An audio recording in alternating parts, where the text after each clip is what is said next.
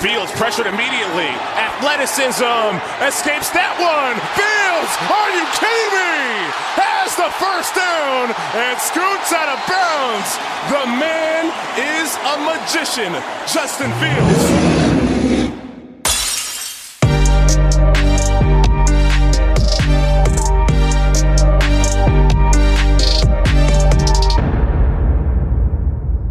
Bear Down und herzlich willkommen zu Into the Bears Bambusel, dem offiziellen Podcast des German Bears Cave Fanclub.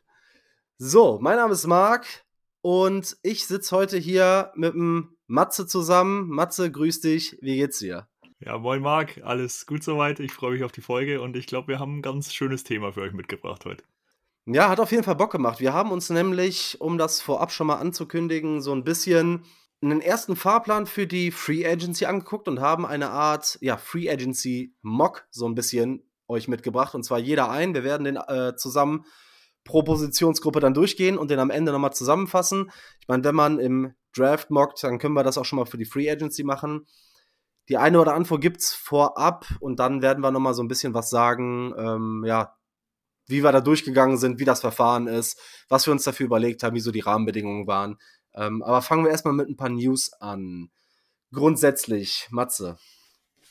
Ja, grundsätzlich kann man sagen, dass die NFL am Freitag announced hat, dass der Salary Cap um 30,6 Millionen äh, pro Team steigt im Vergleich zum Vorjahr. Das sind 13,6 äh, Prozent Increase und das ist schon also ja, schon ein ordentlicher Batzen und kann vielleicht für ja, potenzielle Vertragsverlängerungen bei bestimmten Teams und eventuell bestimmten Free Agents, die auf den Markt kommen oder vielleicht jetzt auch nicht kommen, interessant werden. Auf jeden Fall ist der Capspace jetzt bei 255,4 Millionen Euro pro Team.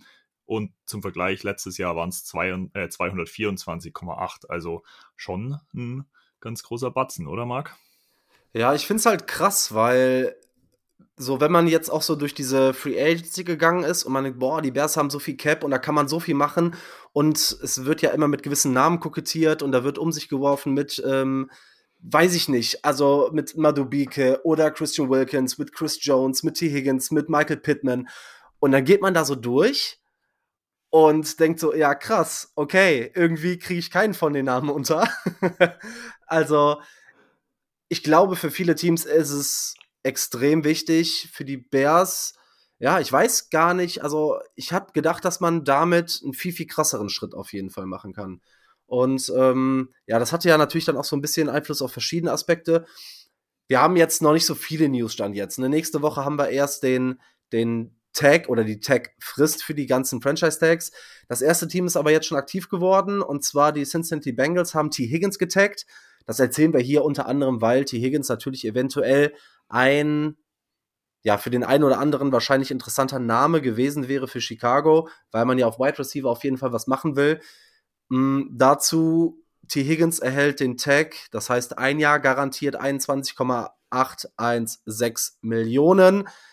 Es bestehen zwei Möglichkeiten oder eigentlich bestehen drei Möglichkeiten und zwar entweder gehen die Bengals und das ist beim Tag irgendwie immer so und das gilt dann für jeden. Das wird bei uns natürlich auch noch ein Thema ähm, drei Optionen. Entweder man taggt ihn für das eine Jahr, lässt ihn auf dem Franchise-Tag spielen und lässt ihn dann gehen, beziehungsweise taggt ihn erneut oder was auch immer.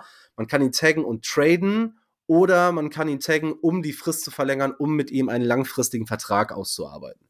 So, das ist so das äh, einzig große, interessante, was Einfluss auf die Bears haben könnte, was so in Richtung Tag und äh, Contracts bisher passiert ist, würde ich sagen. Ja, ansonsten ist auch noch gar nicht so viel passiert mit hier Releases oder Tags. Also das Einzige, was dann noch die zwei größeren Namen sind, Xavier Howard und Emmanuel Ogbar von den Dolphins, wo man auch sagen muss, die Dolphins müssen halt auch einfach was machen, weil die ziemlich im Minus auch sind. Aber die, ich glaube, die beiden jetzt machen gemeinsam ja knapp 32 Millionen frei, also ganz gut, aber hat jetzt für uns nicht so die Relevanz, deswegen gehen wir da auch nicht großartig weiter drauf ein. Ja, in Richtung Draft. Eine Info kam, glaube ich, heute über Twitter so ein bisschen raus. Und zwar, dass, wenn der Combine stattfindet, dass Caleb Williams da nur bedingt, wenn nicht sogar gar nicht teilnimmt. Er wird nicht werfen. Ich gehe mal davon aus, dass er bei den athletischen Testungen auch nicht teilnehmen wird. Da weiß ich gar nicht so genau. Auf jeden Fall wird er beim Combine nicht werfen. Also, keine Ahnung, hast du da eine Meinung zu? Ja, ich finde es einfach, ich finde es ein bisschen, wenn ich ehrlich bin, ein bisschen wichtig gemacht. Also, keine Ahnung. Ich glaube, er hat halt viel zu verlieren beim Werfen. Und deswegen, weil ich meine, es sind 32 GMs, 32 Scouts, 32 Head Coaches ist die ganze Liga schaut drauf und ich glaube, Caleb hat mit den Vorschusslobern da schon viel zu verlieren. Oder was heißt viel zu verlieren? Er ist wahrscheinlich, er wird jetzt nicht unterirdisch performen bei dem Combine, das glaube ich nicht, aber trotzdem ist, glaube ich, so ein Safety Value, was, äh, Safety Belt, was auch die letzten Jahre gemacht wurde. Ich glaube, hat Bryce Young geworfen. Ich bin mir gar nicht sicher. Auf jeden Fall einer der Top Prospects letztes, äh, in den letzten Jahren hat auch nicht geworfen. Also ich glaube, das ja, ist so eine neue Sache, die sich so ein bisschen durch die NFL zieht. Ja, vor allem, was man auch immer beachten muss, ist, dass gerade bei den athletischen Testungen, man hat es letztes Jahr gesehen, und zwar, ah, jetzt äh, bin ich auf dem falschen Fuß, aber einer der O-Liner, der dann auch irgendwie 36 Mal die äh, Benchpress gerappt hat, hat sich da das ACL gerissen. Und ich glaube, das sind halt auch so Themen, wo dann Spieler eventuell auf Nummer sicher gehen, wenn man nicht mehr viel zu beweisen hat. Was für viele dann relevant werden wird, ist der, ist der Pro Day den jeder dann an seiner Universität hat. Ich glaube, das hat dann nochmal deutlich mehr Einfluss. Inwieweit die Teams, und dafür ist der Combine natürlich auch da, um Interviews zu führen, Gespräche zu führen, äh, inwieweit das dann mit Caleb möglich ist, weiß ich gar nicht. Das, da werden wir euch auf dem Laufenden halten. Aber Gespräche werden mit Sicherheit schon stattgefunden haben, beziehungsweise Gespräche mit Verantwortlichen, die eine Meinung zu Caleb haben und Caleb kennen. Mhm. Deshalb, ja, wird halt wieder heiß gekocht und gerade bei so einer polarisierenden Persönlichkeit wie Caleb ist das natürlich auch wieder ein gefundenes Fressen, ne? Ja, total. Also, ich glaube, einfach abwarten wird wahrscheinlich heißer gekocht, als es dann gegessen wird, kennen wir. Und ja, ich würde sagen, wir starten in unser Thema. Ja, genau. Gucken wir uns die bevorstehende Free Agency aus Chicago-Sicht so ein bisschen an.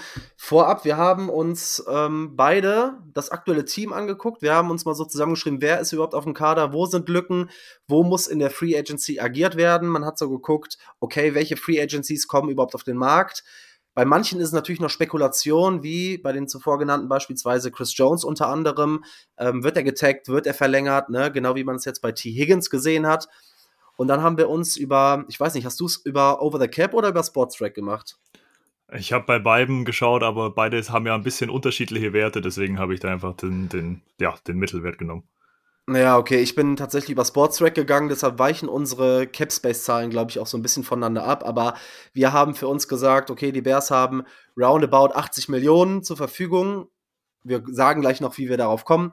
Und haben damit dann versucht, okay, die projecteden Values der Verträge einzukalkulieren, wo kann man was machen. Wir haben gesagt, plus, minus 10 Millionen over beziehungsweise under the cap, weil man natürlich mit der Vertragsstrukturierung natürlich auch so ein bisschen die, die Belastung für den Cap in weitere Jahre schieben kann. Da haben wir jetzt eher so äh, uns aufs Average der Verträge konzentriert, haben so ein bisschen geschaut, okay, wer könnte resigned werden, wer wird Free Agent, aber ich würde einfach mal sagen, wir gehen als erstes mal so in den Kader. Mm, und dann fällt einem auf, dass der schon so ein bisschen dünn wird irgendwie. Denn wenn ich das einfach mal so runterratter, ja, auf Quarterback stand heute unter Vertrag hat man noch Justin Fields und Tyson Bagent in der O-Line und auf Center hat man unter Vertrag nur noch Doug Kramer. Guards hat man Tevin Jenkins, Nate Davis und Jatari Carter.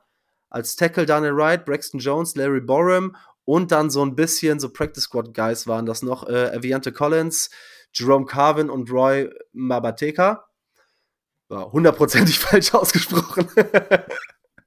ähm, auf Running Back Khalil Herbert, Roshan Johnson, Travis Homer. Auf Fullback Kerry Blasengame, Wide Receiver DJ Moore, Tyler Scott, Velas Jones und Simba Webster. Und jetzt sehen wir auch, warum man so viel über Wide Receiver in der Free Agency redet, denn der Roster ist da sehr, sehr dünn. Ähnlich auf Tight End mit Cole Komet, dahinter hat man nur Steven Carlson. Wenn wir uns die Defense angucken, auch hier Inside Out mit Andrew Billings, Javon Dexter, Zach Pickens, Michael Dwumfor und Bill Murray. Defensive End, Montez Sweat, DeMarcus Walker, Dominic Robinson, Khalid Kareem und Danielle Hardy. Linebacker Jermaine Edmonds, TJ Edwards, Jack Sanborn, Noah Sewell und Micah Baskerville. Und dann Cornerback und Safety, Kyler Gordon, Tariq Stevenson, Terrell Smith, Jalen Jones. Ein wichtiger Name fehlt da jetzt schon. Und auf Safety dann, wie gesagt, Jaquan Brisker, Elijah Hicks, Quendell Johnson und Douglas Coleman. Heißt er wirklich, ja. heißt er wirklich Bill ja. Murray? Also Ja, so tief krass. im Ich- Depth ich- Chart war ich ja gar nicht, aber Ja, ich musste auch richtig lachen. Ich, mir sagt das gar nichts. Äh, Ich habe es heute noch äh, gesehen, bei, auch bei Sportstrack, ist wohl im Roster. Ja, vielleicht ist es der Bill Murray. Äh, richtiger, ich habe gehört, soll ein Lockerroom-Guy sein. Du? ja, ja, ich meine, der. Name ist ja schon mal gut für Chicago Sports. Schauen wir mal. Er ist äh, tatsächlich der originale Bill Murray, ist ja auch äh, Chicago-Fan. Ich- Wir müssen demnächst mal so, ah, jetzt da, jetzt kommt mir das wieder, wird das wahrscheinlich wieder als Gehate ausgelegt, aber äh, RTL macht ja auch gerne so Persönlichkeiten oder Celebrities, die Fans von den Teams sind oder Spielerfrauen oder irgendwie sowas. Äh, können wir ja auch mal machen, so eine schöne Galerie aufmachen, welche äh, berühmten Sternchen so Chicago Bears-Fans sind. Unter anderem wie der genannte Bill Murray oder Ashton Kutcher und so. Da sind ein paar coole Dudes dabei auf jeden Fall. Aber das soll heute nicht Thema sein. Ähm, willst du mal so ein bisschen durch die Free Agents gehen? Hast du die gerade parat? Ja, ich würde ich würd vielleicht erstmal einfach noch eine Roundup geben, was so unsere größten Needs sind. Ähm, einmal natürlich Edge, Edge Rusher, brauchen wir nicht reden. Wir brauchen jemanden neben Monte Sweat, der da Pressure ausübt. Dann natürlich Starting Center. Ähm, Cody Whitehair wurde entlassen. Lucas Patrick, ja, wird vielleicht behalten, aber ist nicht die Starting-Lösung. Dann natürlich Wide Receiver 1 und Wide Receiver 3, würde ich mal sagen. Also Wide Receiver 1 auf jeden Fall. Wide Receiver 3 ist für mich auch Echt? ähm, du sagst, Liste. Wide Receiver 1 brauchen wir, also reicht dir DJ Moore nicht mehr aus als Also Wide Receiver 1? 2 meine ich, sorry. Okay, gut. Ich meine. Wide Vielleicht Receiver wichtig zu sagen. Ja, Ja, Also okay. Gut, gut, dass du mich korrigiert hast. Ähm, und dann noch Free Safety natürlich. Eddie Jackson ist weg. Äh, brauchen wir unbedingt einen Starter mit Elijah Hicks. Glaube in die Saison zu gehen, wäre sehr naiv. Ähm, genau. Ansonsten Titan 2 habe ich noch draufstehen mit Shane Waldron, der äh, viel mit 12 Personal, 13 Personal arbeitet. Brauchen wir einfach noch einen ähm, zweiten Titan. Du hast schon gesagt, Daniel Carlson. Nee, nicht Daniel Carlson, auf jeden Fall. Oder? er Ähm? Steven Carlson. Steven Carlson, Steven genau. Carlson. Ja, Ja. wird wahrscheinlich nicht die langfristige Lösung sein. Und ja, das sind so unsere, unsere Hauptneeds, die wir jetzt versuchen in unserem Mock zu adressieren. Ja, genau. Dann würde ich erstmal noch mal kurz durchgehen und sagen, wer überhaupt das Team so verlässt. Denn es gibt natürlich auch Spieler, bei denen die Möglichkeit besteht, äh, diese zu resignen oder die das Team wechseln oder, oder, oder. Wir haben schon drüber gesprochen und zwar Eddie Jackson und Cody Whitehair wurden gecuttet. Dadurch wurde einiges an Cap freigemacht. Dann haben wir Spieler auf dem Roster wie Yannick Ngakwe, mh, Justin Jones, Lucas Patrick, Dan Feeney, Robert Tonyan, Rasheen Green, Mercedes Lewis, ganz wichtig, Jalen Johnson, Patrick Scales, der Longsnapper, EQ, Trent Taylor, der ja letztes Jahr maßgeblich ähm, Punt, Returns, äh, Punt Returner war, Dylan Cole, Daniel Mooney, Josh Blackwell und Joe Reed. Ja, direkt da mal die Frage an dich, ähm, unabhängig von den Needs. Hast du davon, wenn du so durch diese Free Agency gegangen bist, lass uns mal die Personalie Jalen Johnson hinten anstellen. Einen von denen oder mehrere ähm, noch auf dem Roster, hast du da über, über Resignings nachgedacht? Ähm, ja, auf jeden Fall schon bei ein paar. Ich muss sagen, erstmal eine kurze Verbesserung zu letzter Folge. Ich habe gemeint, Cody Whitehair und Eddie Jackson sind die am längsten verbleibenden Bears im Roster. Stimmt natürlich nicht. Patrick Scales ist auch noch da. Also er ist der jetzt am längst verbleiben, am längst verbleibendsten auf dem Bears-Roster. Und ja, fangen wir vielleicht mit ihm an. Vielleicht nicht die äh, hier flashigste Personalie, aber ich würde ihn allein als Locker-Room-Guy definitiv verlängern. Patrick Scales ist ein Bear durch und durch und ich glaube Ja. für den Locker-Room essentiell. Ansonsten Ja, bester ich, Mann, bester Mann. ja, total. Ähm, Mercedes Lewis würde ich auf jeden Fall noch ein Jahr verlängern. Ich meine, er ist, natürlich, er ist jetzt schon, ich glaube, Ende 30, Anfang 40, wird jetzt nicht mehr den Ultra-Impact im Passing-Game haben, aber er ist ein exzellenter Blocker und ein Blocking-Tight End brauchen wir immer, vor allem in Shane Waldron's Scheme, würde ich auf jeden Fall noch ein Jahr verlängern. Ich würde auch wegen äh, dem Blocking, würde ich auch EQ nochmal einen Vertrag geben, nochmal ein Jahr, zwei Jahre.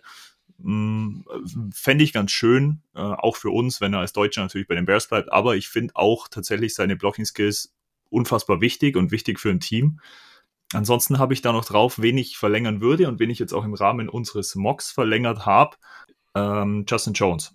Äh, ich habe ihn tatsächlich, er ist ja unspektakulär, aber er hat dieses Jahr seine beste Saison bisher gehabt mit 4,56, 17 Quarterback-Hits äh, und ich meine, wie viel, muss ich kurz nachschauen, ähm, vier Pass Deflections ist ein solider Defensive Lineman. Ich finde, man muss sich da nicht unbedingt upgraden. Man hat mit ihm und Andrew Billings da in der Mitte eine ganz, ähm, ja, ganz passable Aktion. Und ich meine, äh, die Defense von Matt Eberfluss hat gezeigt, dass es so funktionieren kann. Also ich habe tatsächlich auch Justin Jones verlängert. Ich weiß nicht, ob du da auch mitgehst oder ob du ihn laufen lässt. Ja, also er wäre meine, meine zweite Option. Ich glaube, ich würde ihn, da kommen wir aber nachher bei den Defensive Tackeln äh, drauf zu sprechen, den Markt wahrscheinlich mal testen lassen. Ich habe eine Option in der, in, der, in der Range, die er letztes Jahr verdient hat, über ihm. Er müsste schon zu einem Team-Friendly Deal zurückkommen. Ich weiß nicht, ob ich ihn für 6 Millionen signen würde, weil das ist schon ähm, Bottom Starter Money irgendwie. Da würde ich halt, wenn ich mir ein Spieler für die Rotation oder als Backup reinholen würde, würde ich wahrscheinlich andere Wege gehen.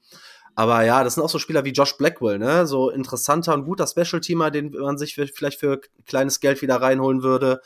Mm, aber bei Justin Jones und Lucas Patrick bin ich äh, bei dir. Das sind so, ja, das sind zwar wahrscheinlich Spieler, die man den Markt testen lässt und eventuell zu Team-Friendly Deals zurückholt. Bei Mercedes Lewis, Patrick Scales und EQ bin ich bei dir. Hatte ich auch. Das sind dann aber so Deals für ein Jahr eine Million, ein Jahr anderthalb Millionen. Ja, und bei ja. ähm, Blackwell wäre es sogar noch weniger. Ähm, das wären so interessante ähm, Dinger.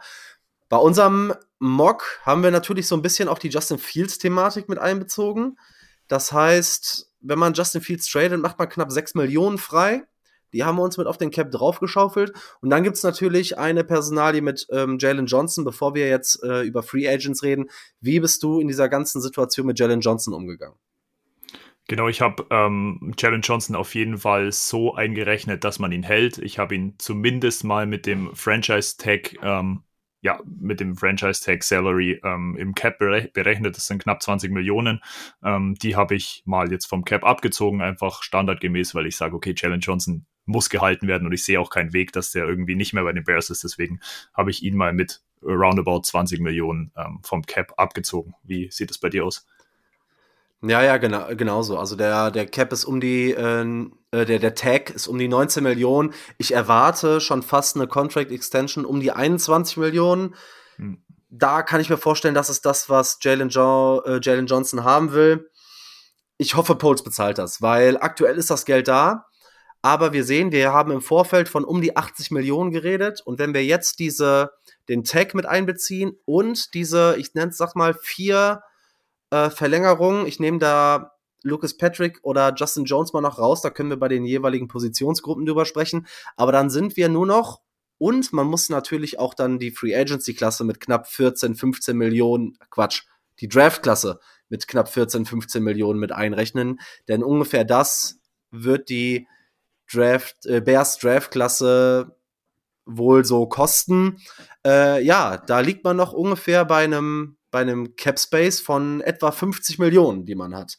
Und wenn man überlegt, dass da jetzt ja knapp 30 Millionen draufgekommen sind, da muss man sich mal überlegen, wie schwierig es für Chicago geworden wäre, wenn man die ganzen Löcher, die man hat, wir haben eben den Kader so ein bisschen, so ein bisschen aufgedröselt wie gesagt, man hätte noch 20 Millionen und hätte damit reichlich, reichlich Löcher stopfen müssen. Also für die Bears ist das für, oder wie für viele andere Teams, äh, ein Segen.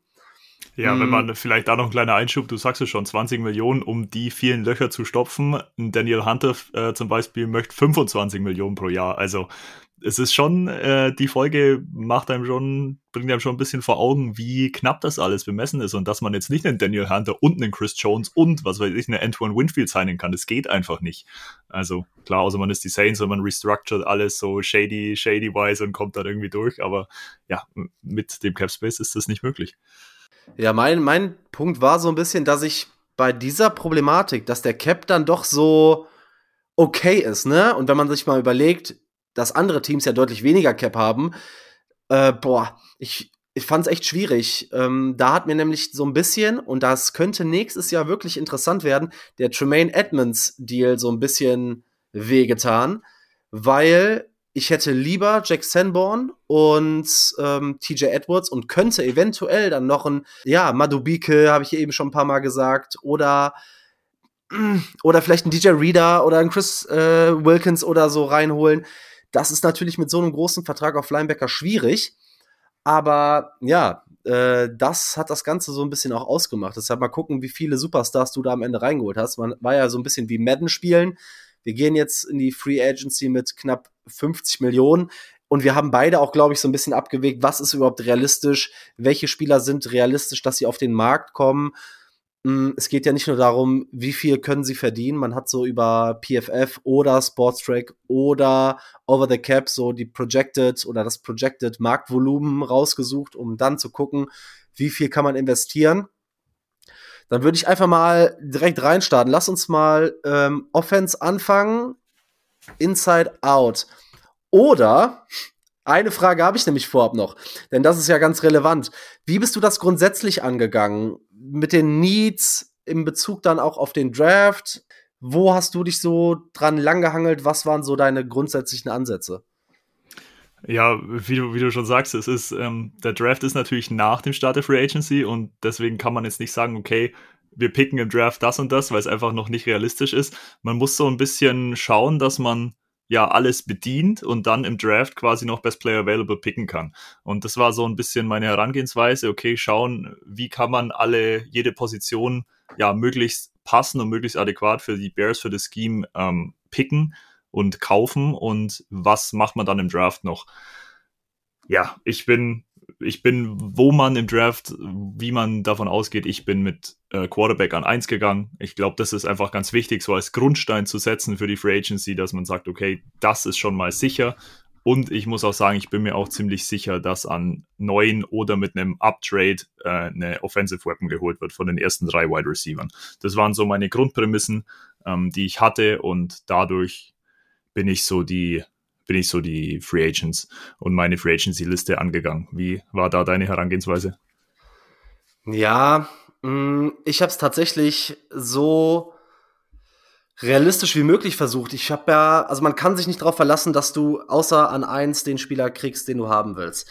Das hat es für mich besonders auf Wide Receiver sehr, sehr schwer gemacht, denn klar, ne, man sagt halt entweder an neun irgendwie mit Malik Neighbors oder Romo Dunsey, aber es gibt natürlich dann auch die Option, wenn die beiden Spieler nicht mehr da sind, so als Best Case äh, ein Downtrade, um Jackson Powers Johnson zu draften. Und ich habe mich tatsächlich auf den Roster jetzt fokussiert und geguckt, was man dann damit im Draft machen kann. Es hat mir bei gerade bei so zwei, drei Positionen das Leben echt schwierig gemacht, vor allem wo ich die Draft Prospects mag weil ich dann entweder sagen musste, okay, jetzt investierst du in der Free Agency, damit ist der Draft-Pick hoch, definitiv weg. Ich finde es immer nur schwierig, sich auf den Draft, äh, auf den Draft zu verlassen, wenn du sagst, okay, ich gehe jetzt ohne Center, also ne, als Beispiel, wir gehen jetzt ohne Center durch die Free Agency, gehen mit Doug Kramer und noch einem Backup oder vielleicht äh, resign war Lucas Patrick und dann kriegen wir keinen von diesen Top 4 Center. Dann stehst du halt da doof und äh, das macht das Ganze wahrscheinlich ziemlich schwierig. Mm, dann lass uns doch direkt mal reinstarten. Fang du mal direkt eben mit äh, auf Center an. Was hast du auf Center gemacht? Ja, auf Center habe ich, ich habe äh, ja lang hin und her überlegt. Ich habe überlegt, okay, geht man, geht man mit der athletischeren Richtung, wie es Ryan Pose eigentlich die ganze Zeit schon, ja, wie so seine Philosophie ist, oder geht man dann doch eher mit den, mit den Biestern, mit einem ähm, Cushionberry oder mit hier äh, Andrew James von den Raiders. Ich habe mich jetzt letztendlich auf Aaron Brewer von den Titans ähm, entschieden. Projected Contract habe ich drei Jahre 21,5 Millionen. Ähm, Aaron Brewer ist 6 Fuß 1 groß, 274 Pounds, 26 Jahre alt und sein PFF Overall Grade waren 71,6. Das ist Nummer 11 in der League, also roundabout Top 10 ähm, Center in der League. Er ist wie ich gerade schon angedeutet habe, er ist der athletischste Center, meiner Meinung nach, in der Comparison zwischen Cushenberry und Andrew James. Ähm, ja, Connor Williams ist für mich rausgeflogen, einfach wegen der ACL in Woche 14. Das ist mir ein bisschen zu heikel und ich finde, als äh, Bears-Franchise sollte man da ja nicht so viel Geld in die Hand nehmen und dann ja mit dem, mit dem, mit der Injury ähm, Risk gehen. Deswegen habe ich mich für Aaron Brewer entschieden er folgt der Philosophie von äh, Ryan Pose, athletische Center zu haben. Er kann schnell ins zweite Level kommen, kann dadurch, äh, ist dadurch ein exzellenter Runblocker. Ja, hat angefangen eigentlich auf Guard, ist jetzt dieses Jahr zum Center transformiert oder auf Center ähm, übergestiegen und hat eine sehr gute Saison bei den Titans gespielt Und ich muss sagen, ich, ja, bin im Endeffekt jetzt nach langer Überlegung zwischen vor allem Cushionberry und ihm, ja, doch bei Aaron Brewer gelandet. Wen hast du auf Center? Ja, okay, das ist, äh, ist spannend, weil ich habe ähm, meinen Ansatz komplett umgemodelt. Ähm, ich bin einen ähnlichen Ansatz gegangen wie du. Ich bin aber, oder ich gehe stark davon aus, dass Tennessee mit dem Center verlängert. Ich gehe nicht davon aus, dass ähm, weder äh, Andre James noch Aaron Brewer ähm, die Free Agency hätten. Sonst wären das auf jeden Fall zwei Center gewesen, die ich auch für meine, für meinen Mock in Erwägung gezogen hätte. Hm, ich habe nämlich mir so ein bisschen angeguckt, weil beide Teams relativ viel Cap haben und beides so Cornerstones für die jeweiligen Franchise wären. Deshalb ähm, ja, bleiben die beiden Center meiner Erwartung nach bei ihren Teams. Und das hat es für mich relativ schwierig gemacht, denn bei Connor Williams war ich der gleichen Meinung wie du. Er ist, glaube ich, ein Kandidat, der auch ohne die Verletzung eventuell nicht mit Miami verlängert hätte, allein auf der Cap-Situation von, von Miami. Aber auch da habe ich, man weiß nicht, zu wann er einem oder dem Team zur Verfügung steht, äh, mit, dem, mit dem Kreuzbandriss, äh, den er erlitten hat. Deshalb bin ich auch da weggegangen. Ich hatte vor einer Stunde habe ich nochmal ganz viel umgemodelt tatsächlich, denn ich bin ursprünglich dann mit Lloyd Cushenberry gegangen aus Denver, ist laut PFF der 10 best gegradete Center und hätte so, ich glaube vom Market Value so 13 bis 14 Millionen Average hätte er gekostet und das wäre ja ein ähnlicher Weg gewesen, den du gehst, ein Veteran Center, dass man eine zuverlässige sehr gute auf jeden Fall äh, Starting-Option auf Center hat, um da definitiv ein riesengroßes Need, ja, auszulöschen irgendwie und nicht mehr auf den Draft angewiesen zu sein. Ich bin dann am Ende des Tages, weil ich auf anderen Positionen das Geld gebraucht habe, definitiv äh, günstiger gegangen. Und zwar, ich bin mit Evan Brown gegangen, der Center der Seahawks. Erstmal aufgrund der Connection natürlich dann zu Shane Waldron und der Offense. Ist ein ist kein Top-Center. Ist nicht zu vergleichen mit Andre James, Aaron Brewer oder äh, Lloyd Cushenberry. Ist eher so in der zweiten Hälfte, was seine, was seine Qualität angeht, würde ich behaupten. Aber dementsprechend auch günstiger. Ich habe Evan Brown mit einem Zweijahres- und zwei bis drei Millionen Average-Deal quasi ausgestattet. Und alleine aufgrund der Situation, dass da die Connection zu den Seahawks da ist, halte ich das für relativ realistisch. Das verpflichtet einen natürlich hinten raus, definitiv im Draft äh, die Center-Position zu, zu adressieren.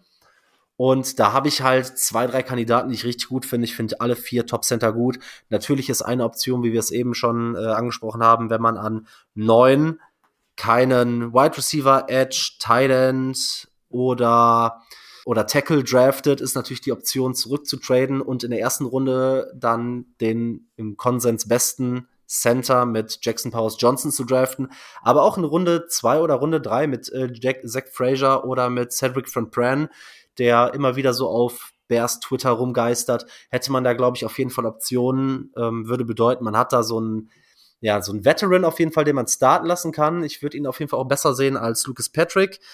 Und dahinter hat man auf jeden Fall einen Rookie, der mit, mit Evan Brown competet um die Starting-Position. Das schafft natürlich eine Menge an Cap.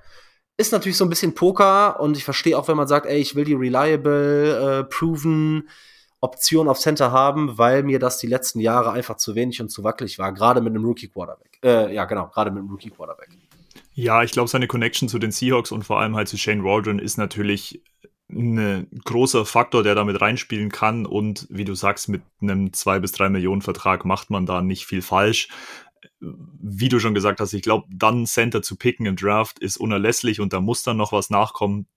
Deswegen, also für mich wäre mein, meine, mein Lieblingsausgangsszenario, wenn wir hoch, also Runde zwei, Runde drei einen Center picken und mit dem jungen Center in die Saison gehen und dann vielleicht, wie du sagst, noch so ein Backup haben. Ich habe mich jetzt aber für die in der Free Agency eben für Aaron Brewer entschieden, weil ich einfach ihn als ja, vom, vom Fit in die Ryan Poles Philosophie ganz gut finde und deswegen, ja, bin ich so mit Aaron Brewer gegangen. Aber ich glaube, beides ganz interessante Wege und ja. Ja, vor allem auch gut, dass wir das unterschiedlich haben. Da kommt da so ein bisschen Diversität rein, denn gerade auf Center muss was passieren und dann zeigen wir euch quasi auch die beiden Optionen auf, ne? Denn Stand jetzt gibt es eine Handvoll Center. Wir haben sie eben namentlich genannt. Ähm, du hast äh, Aaron Brewer jetzt dir ausgesucht, aber wie gesagt, Andre James von Vegas oder Lloyd Cushenberry aus Denver, Connor Williams von Miami, trotz der Verletzung natürlich. Das sind mindestens vier Starting Center, die ein unfassbares Upgrade wären, die halt alle so in der Range zwischen 10 und 15 Millionen wahrscheinlich kosten würden. Das wäre halt auf jeden Fall eine Option und der ein oder andere davon wird mit Sicherheit auf dem Markt landen. Besonders sicher bin ich mir eigentlich bei Connor Williams und Lloyd Cushenberry. Aber dann gibt's auch so Optionen wie Questenberry von den Texans oder so. Das sind dann aber noch Spieler, die die ich lieber als Backup sehen will.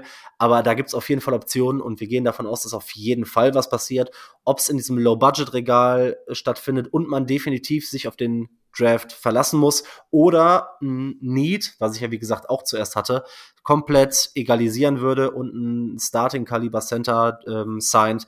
Ähm, ja, auf jeden Fall, ich glaube, beides Wege, die, die absolut ähm, ja, einen absoluten Grund zur, zur Diskussion haben und absolut wahrscheinlich sein könnten. Aber du gehst auch davon aus, du gehst auch davon aus, dass wenn aus, aus den Top 4 der Center, die wir gerade schon angesprochen haben, wenn da einer gesigned wird, dann wird jetzt nicht hoch ein Center gepickt. Also wenn dann vielleicht spät irgendwie, aber jetzt nicht. Also wenn wir irgendwie, wie ja, du sagst, ja. Williams, Cushionberry, Brewer oder James holen, dann ist dieser Need auch mal bedient. Ja, ja, definitiv. Ich glaube, dann steckt zu viel Geld drin und dann gibst du wahrscheinlich auch einen langfristigen Vertrag, wo du drei Jahre relativ safe gebunden bist. Hm, sind ja auch alle noch nicht so alt. Da würde ich echt sagen, dass du nicht vor Runde vier äh, im Draft. Es sei denn, es fällt dir natürlich absolutes Value in den Schoß und irgendwie äh, Powers Johnson fällt in Runde zwei oder Runde drei oder irgendwie sowas, ne? Dann musst du natürlich value-wise zuschlagen. Mm, weil ich glaube, dass hier und da natürlich auch gerade zwischen Guard und Center viel geswitcht werden kann. Aber ich, ja, ja, davon gehe ich aus, dass dann erstmal auch so ein bisschen Need natürlich immer eine Rolle spielt, wenn du draftest. Ja, dann würde ich, ich habe, äh, bei, bei mir ist es so, ich, also als nächstes wird, wird natürlich Wide Receiver kommen. Wide Receiver habe ich es mir aber ja ein bisschen einfacher gemacht und habe gesagt, ähm, wir picken Wide Receiver im Draft. Deswegen habe ich mich mit der Free Agency gar nicht so auseinandergesetzt mit den Free Agents, weil mir die Verträge von den Top Wide Receivers, wie jetzt Mike Evans, den er fordert, ja, sind mir ein bisschen zu astronomisch. Deswegen, ja, gehe ich einfach schwer davon aus, dass wir einen Wide Receiver im Dra Draft holen. Du hast aber ja schon anklingen lassen, du hast Wide Receiver intensiver betrachtet, deswegen würde ich dir da mal die Bühne lassen. Ja, pass auf, wenn wir dann gleich intensiver über Wide Receiver reden, lass uns das noch kurz hinten anschieben und uns äh, die Line noch kurz äh, vorher fertig machen. Auch wenn die beiden anderen Positionen, wir müssen zumindest drüber gesprochen haben. Ähm, äh, hast du äh, was auf Guard gemacht? Ich habe jetzt in der Free Agency auf Guard nichts gemacht. Ich sehe uns, wenn dann im Draft äh, auf Guard nochmal in den Late Rounds verstärken. Ich sehe uns da ganz gut mit Nate Davis. Ich glaube, er hat unter seinem Potenzial gespielt dieses Jahr. Ähm, und ja, natürlich mit Tevin Jenkins und mit hier Chatir Carter. Nee, ist Tackle? Nee. Nee, ist Guard, ähm, ja. Ja, genau, genau. Ähm, ja, sehe ich uns ganz gut aufgestellt und sehe ich jetzt keinen Need in der Free Agency, da groß was zu machen. Wenn dann irgendwas als Backup. Aber wie ich raushöre, hast du, hast du dir da Gedanken gemacht?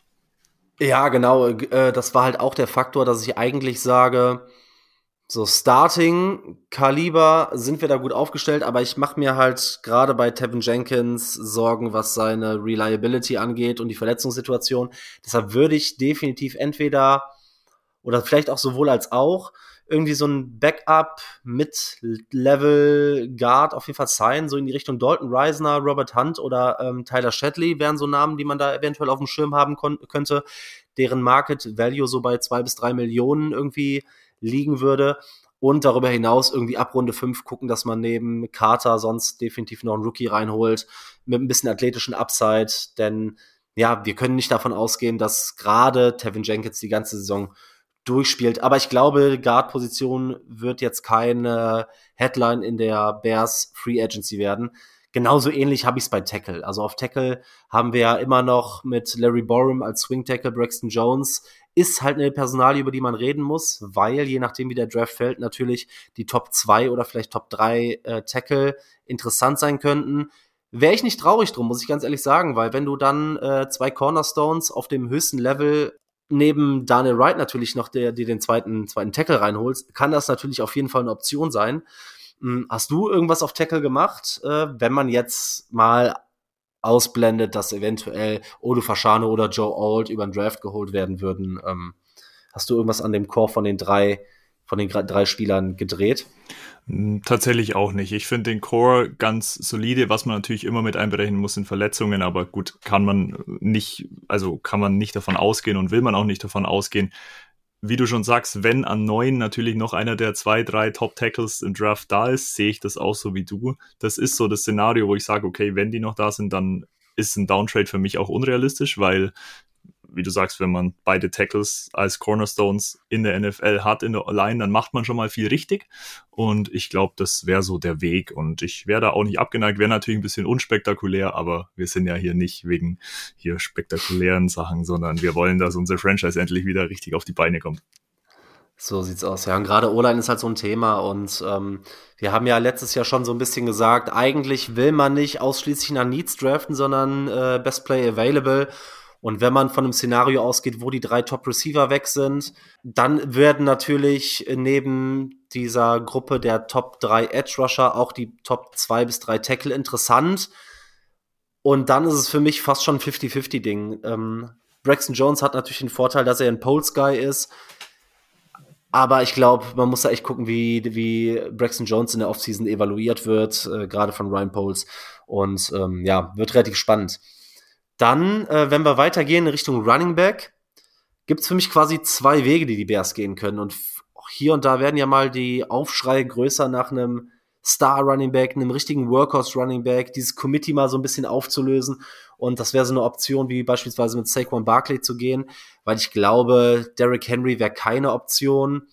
Und ähm, sagen wir von Vegas, ähm, Josh Jacobs. Josh Jacobs, genau. Josh Jacobs, ähm, glaube ich, bleibt in Vegas. Deshalb wäre die eine interessante Personalie und ich liebe den Spieler über alles. Ist Saquon Barkley, wirst du wahrscheinlich so neun Millionen Average zahlen müssen für zwei, drei Jahre. Ich bin aber einen anderen Weg gegangen und gesagt, okay, wir haben unseren, unseren Running Back Room mit Khalil Herbert, mit Roshan Johnson als die beiden klaren Starter irgendwie. Und dann würde ich late im Draft auf jeden Fall was machen. So Runde 5 ist so ein Sweet Spot für mich. Ich habe da so ein paar Prospects auch mal mitgebracht. Zum Beispiel so ein Will Shipley aus Clemson. Hm, ist 5'11 groß, ist projected für den 40-Yard-Dash mit einer, äh, 40 mit einer 4'4'2. Ist ganz ordentlich im Passing-Game, hat einen guten Speed, aber jetzt kein Elite-Long-Speed. Und was ihn halt super interessant macht, könnt ihr euch gerne mal angucken, ist ein Return-Spezialist. Denn da müssen die Bears auf jeden Fall gucken, sowohl im Punt als auch im Kickoff-Return muss man gucken, was passiert. Ein anderer Running Back, den ich sehr, sehr spannend finde, vor allem vor dem Hintergrund, ähm, wenn man sagt, okay, es könnte vielleicht sogar Khalil Herberts letztes Jahr werden oder so, ne? Man weiß es nicht. Ähm, aber Braylon Allen aus Wisconsin ist ein bisschen größerer Back mit 6'2 und in einer ähnlichen Geschwindigkeit unterwegs. Projected ist er mit einer 4'4 im 40-Yard-Dash ist so ein Workhorse-Type-Back. So ein, hat so natürliche Hände, sagt man irgendwie, und ist auch gerade mit dem Ball in den Händen besonders stark. Ist ein Violent Runner. Ist jetzt ein, kein mega guter Route Runner, aber was so äh, Screens oder äh, Whip Routes angeht und so, da ist er, glaube ich, ähm, ganz gut. Und ein Spieler, den ich auch in der Range ungefähr habe, ist aus Tennessee mit Jalen Wright auch 5'11 groß, ist projected mit einer 4'3'1, also schon ordentlich Speed und passt halt richtig gut in dieses Zone-Scheme, was auch Shane Waldron laufen lässt. Und auch er ne, ist violent, ist gut mit, seinen, äh, mit dem Ball in seinen Händen, hat auf jeden Fall Breakaway Speed, ist solid im Passing Game, hat aber seine Fragezeichen between the tackle. Aber wie gesagt, alle so Runde 5 und das wären auf jeden Fall Optionen und der Weg, den ich wahrscheinlich dann für die Offseason auf Running Back gehen würde. Ja, ich bin da total bei dir. Natürlich wäre es sehr sexy, den Saquon Barkley in der Bears-Uniform zu sehen. Ich sehe aber die Bears nicht hier 9, 10 Millionen für den Running Back zu zahlen in der Free Agency. Wir haben mit äh, Khalil Herbert und mit Roshan Johnson ein ganz gutes Duo. Roshan Johnson hat definitiv noch enormes Upside. Ich meine, was bei ihm rausgestochen ist, war sein Blocking. Ähm, in den paar Spielen, wo äh, Curry Blessing Game raus war, hat ähm, Roshan Johnson überwiegend das Blocking übernommen und er ist wirklich ein sehr guter Blocker als Running Back und das ist auch eine essentielle Fähigkeit. Deswegen glaube ich, das Duo ist ganz gut und ich gehe da mit dir so ein Late-Round-Pick haben die Bears ja auch bewiesen, dass sie es ganz gut können, äh, Late Round Picks Running Backs zu draften. Dementsprechend bin ich da bei dir und ich sehe uns auch spät einen Running Back draften. Ja, wie gesagt, guckt euch, wenn ihr wollt, guckt euch die Spieler gern mal an. Ich sag's nochmal, ist Will Shipley aus Clemson, Braylon Allen aus Wisconsin und Jalen Wright aus Tennessee. Das Problem, was ich gerade in unserem Running Back Room sehe, ist, dass mir so dieser Elite Speed fehlt, so ein bisschen. Du hast einen soliden Route Runner mit guten Händen und guten Blocker, ähm, mit Roshan und so ein bisschen diesen Elusive Guy, der auch between the tackles und outside natürlich super gut funktionieren kann mit Khalil Herbert. Aber wie gesagt, der, der Elite Speed fehlt mir so ein bisschen. Ist natürlich immer die Frage, wie gut so ein ja, Three-Headed Backfield eingesetzt werden kann. Ich hätte diese Qualitäten gerne auf zwei Running Backs verteilt. Aber ich glaube, ähm, das ist der, der vernünftige Weg und auch den Weg, den wir beide ja dann gegangen sind. Ja, dann äh, vielleicht mit das spannendste Thema in dieser, in dieser Free Agency Periode und zwar Wide Receiver.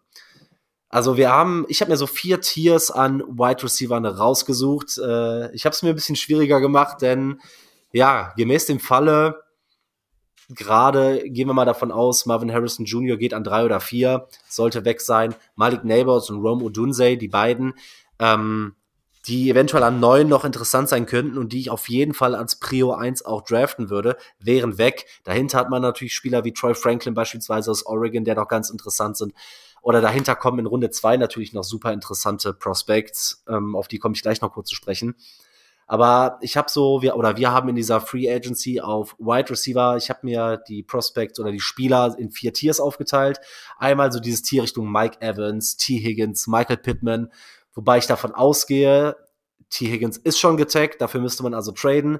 Michael Pittman gehe ich davon aus, dass er bei den Colts auf jeden Fall eine Extension bezahlen wird. Und Mike Evans, ja, ich weiß es nicht. Mike Evans ist mir einfach zu teuer und ich weiß nicht, ob der ungefähr ein Zeitfenster passt, wenn man jetzt einen Rookie draftet. Deshalb habe ich vom ersten Tier erstmal aufgrund der Wahrscheinlichkeit Abstand genommen, als auch aufgrund des Preisschildes, das so unter den Spielern oder über den Spielern hängt. Im Tier 2 wird schon ein bisschen interessanter. Da hat man, hatte ich so einen Calvin Ridley drin, einen Marquise Brown drin und einen Gabe Davis drin. Da liegen wir so zwischen 13 und 17 Millionen Average. Im Tier 3 wären dann so Spieler wie Curtis Samuel, Tyler Boyd und auch, ähm, kennen wir aus Minnesota vielleicht ganz gut, einen KJ Osborne. Da liegen wir so zwischen 7 und 11 Millionen. Und im Tier 4 hat man Spieler, die ich ganz interessant, interessant finde, die habe ich mir da rausgesucht. So ein Kendrick Bourne, Paris Campbell.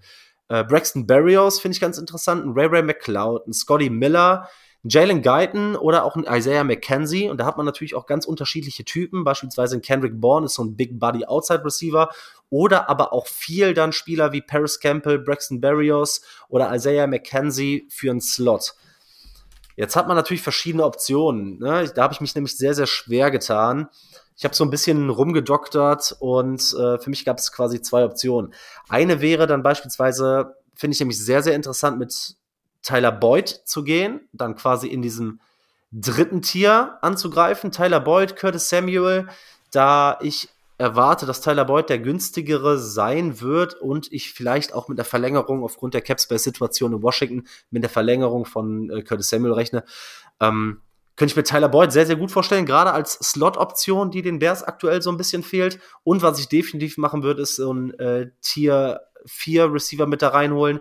In dem Fall hm, wäre ich da wahrscheinlich am ehesten bei den Braxton Barriers oder Isaiah McKenzie, vielleicht auch sogar Jalen Guyton, aber das wäre so, das wären so Kandidaten, die ich am ehesten beobachten würde. Ich habe mich aber in diesem Mock für die Free Agency jetzt für einen anderen Weg entschieden, wobei ich den, diesen Weg für sehr, sehr realistisch halte. Vor allem, wenn man an neun Receiver draften kann, weil dann hat man aus dem Draft eine klare Nummer zwei an neun und eine klare Nummer drei, eine sehr, sehr gute Nummer drei mit Tyler Boyd.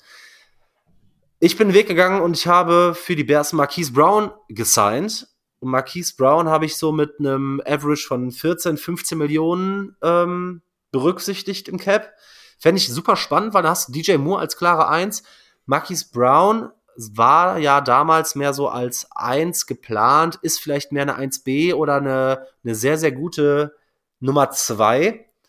Und eine sehr, sehr gute zwei musst du halt auch mit 14 Millionen bezahlen. Und wenn wir überlegen, oder über Jahre kritisiert haben, dass wir unseren Quarterbacks keine Waffen gegeben haben und dann jetzt in der Situation wären, in dem wir einen DJ Moore, der so ein ja, klarer Ex-Receiver ist, der irgendwie so ein bisschen alles kann. Daneben, Marquise Brown ist natürlich ein Spieler, der sehr, sehr viel Speed mitbringt, der aber nicht nur das Field stretchen kann, sogar auch so, äh, sondern auch so ein bisschen im Slot agieren kann. Und wie ich finde, sowohl ähm, in, in Baltimore in seinem ersten Stint als auch in Arizona auf jeden Fall einiges gezeigt hat. Äh, vor allem, wenn er eine klare Nummer eins neben sich hat, und das hatte er nicht viel. Ich glaube, dann ist das eine absolut krasse Option, vor allem wenn du dann noch in der, im Draft in die Situation kommst, ein Odunze als Big Buddy daneben zu holen. Ist zwar nicht riesig, aber ist so dieser Possession Guy, deshalb finde ich ihn ziemlich nice und deshalb habe ich ihn auch als Fit über Neighbors ähm, für Chicago. So im Vakuum ist wahrscheinlich Neighbors vielleicht der beste Receiver, aber das, aber das ist mit zu viel DJ Moore. Und klar, ist zweimal DJ Moore zu haben, super geil, aber wenn man im Best Case irgendwie sagt, wir haben DJ Moore, Rome Odunze und Marquis Brown und Marquis Brown sogar dann nur die drei wäre, das wäre natürlich schon geisteskrank. Und dann halt trotzdem mit einer äh, Tier 4 Option, weil ich glaube, da müssen wir einiges tun auf Receiver, damit wir nicht die Problematik wie letztes Jahr haben, äh, in der wir uns den Wide Receiver Core schön geredet haben mit Mooney und Claypool und der dann aber, und Tyler Scott, der dann aber sehr, sehr schwach aussah. Bei mir sieht die Free Agency, wie gesagt, aus DJ Moore. Du draftest entweder in Runde 1 wenn die beiden Receiver nicht mehr da sind, definitiv in Runde zwei mit dem Draftkapital, das du in meiner Prediction durch Justin Fields bekommst, einen Receiver. Und da gibt's auch spannende Optionen wie ein, äh, wie ein äh, Leggett, wie ein Let McConkey, wie ein Keon Coleman oder auch ein Roman Wilson. Das sind alles ganz interessante Spieler. Und zum Beispiel Roman Wilson oder Let McConkey eher für den Slot. Keon Coleman, auch so ein Possession Guy, genau wie Leggett. Leggett ist so ein bisschen kleinerer Metcalf-Typ, ähm, also verschiedene Spielertypen auf jeden Fall dabei und wären wahrscheinlich in anderen Drafts sogar noch höher als in Runde 2. Aber dann hätten wir den Receiving Room mit DJ Moore, Marquise Brown und Isaiah McKinsey oder Braxton Berrios meinetwegen, die auch beide im Return Game Waffen sein können, plus den Receiver, den du draftest. Ich glaube, das ist der beste oder kann der beste Receiving Corp werden, den die Chicago Bears jemals hatten. Ja, ey, also ein Receiving Core mit DJ Moore, äh, Marquise Brown und äh, Romeo Dunze oder Malik Neighbors gibt mir so Cincinnati Bengals Vibes. Also hier Jamal Chase, ja. T. Higgins, Tyler Boyd.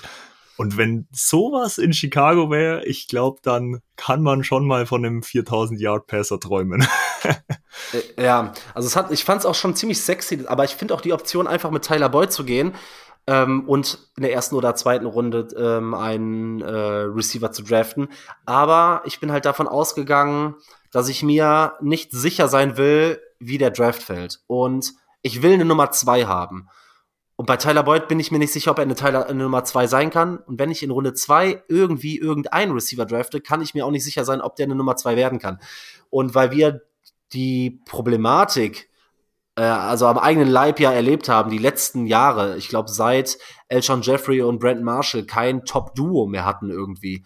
Mhm, diese Gefahr wollte ich einfach ausmerzen und dann uploaden in der in der Free Agency und den Wide Receiver Corp vielleicht mittelfristig zu einem der besten der NFL machen.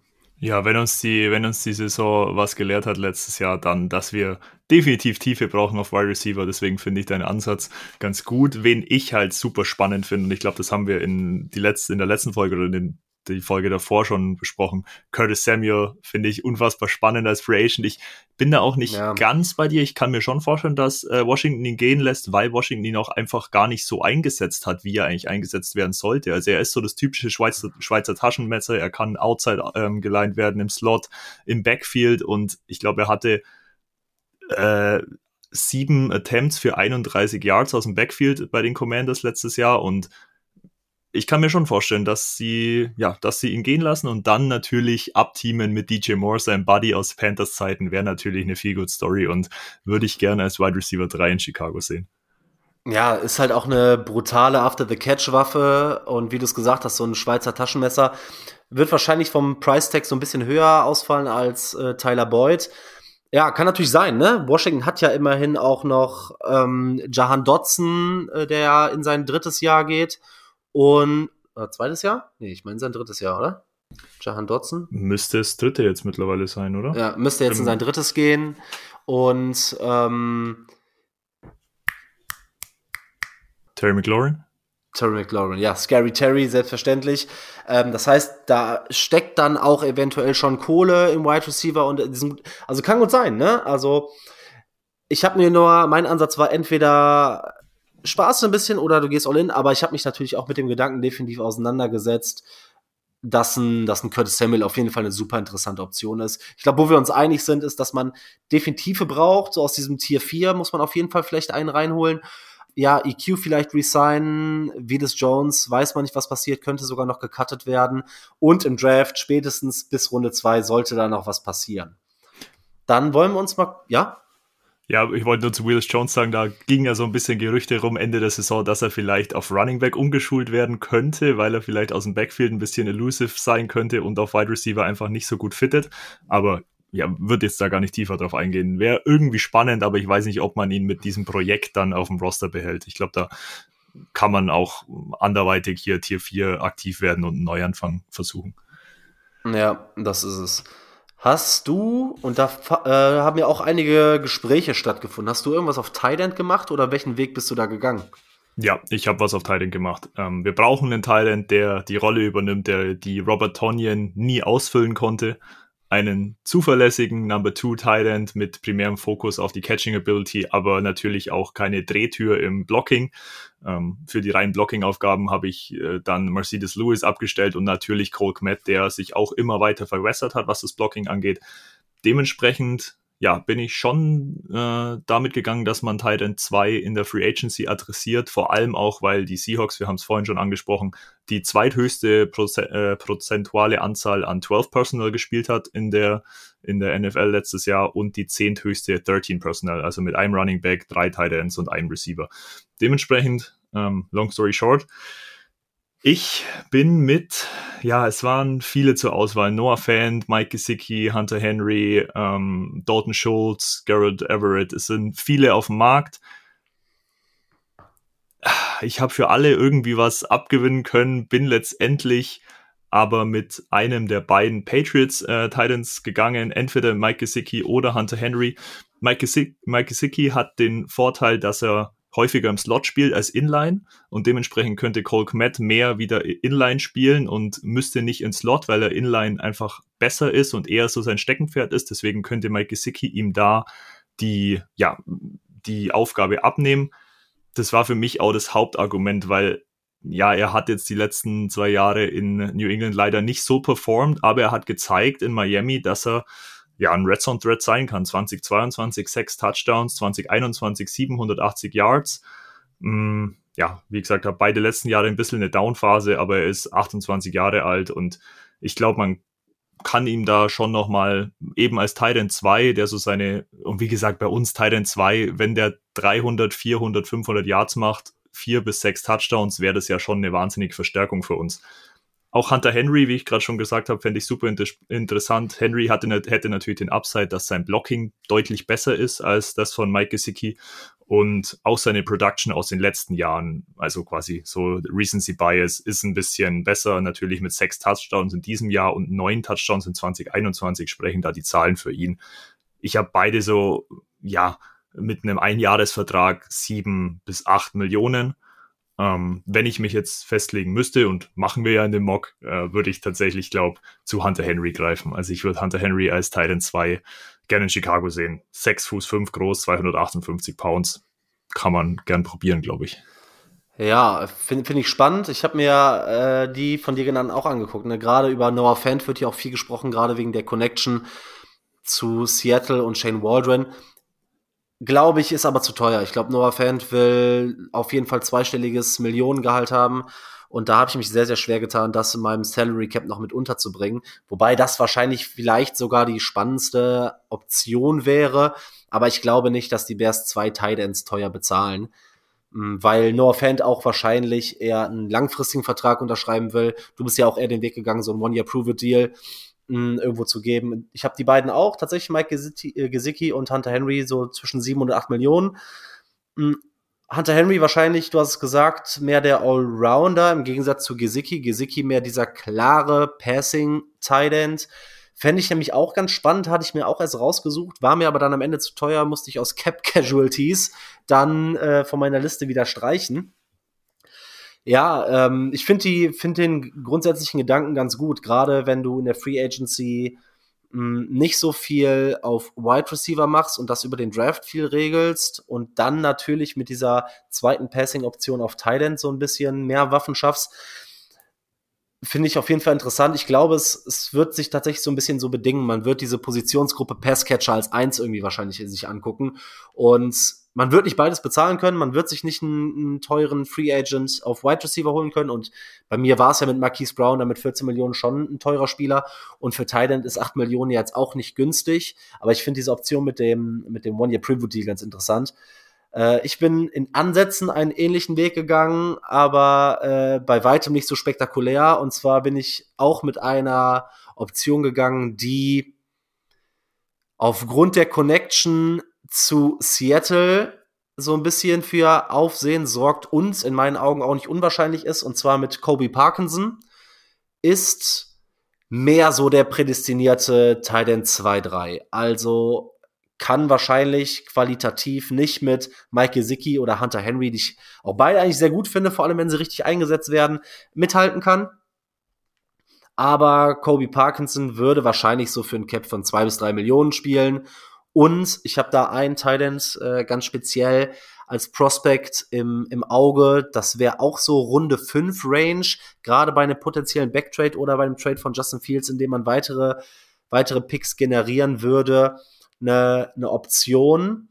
Und zwar Ben Sinnott, ähm, finde ich einen ganz interessanten, weil ist auch so ein Pass-Catching-Tight Ich würde tatsächlich Stand jetzt davon ausgehen, dass man eher so im unteren Regal, und das habe ich gemacht, im unteren Regal signed, in dem Fall Colby Parkinson aus Seattle.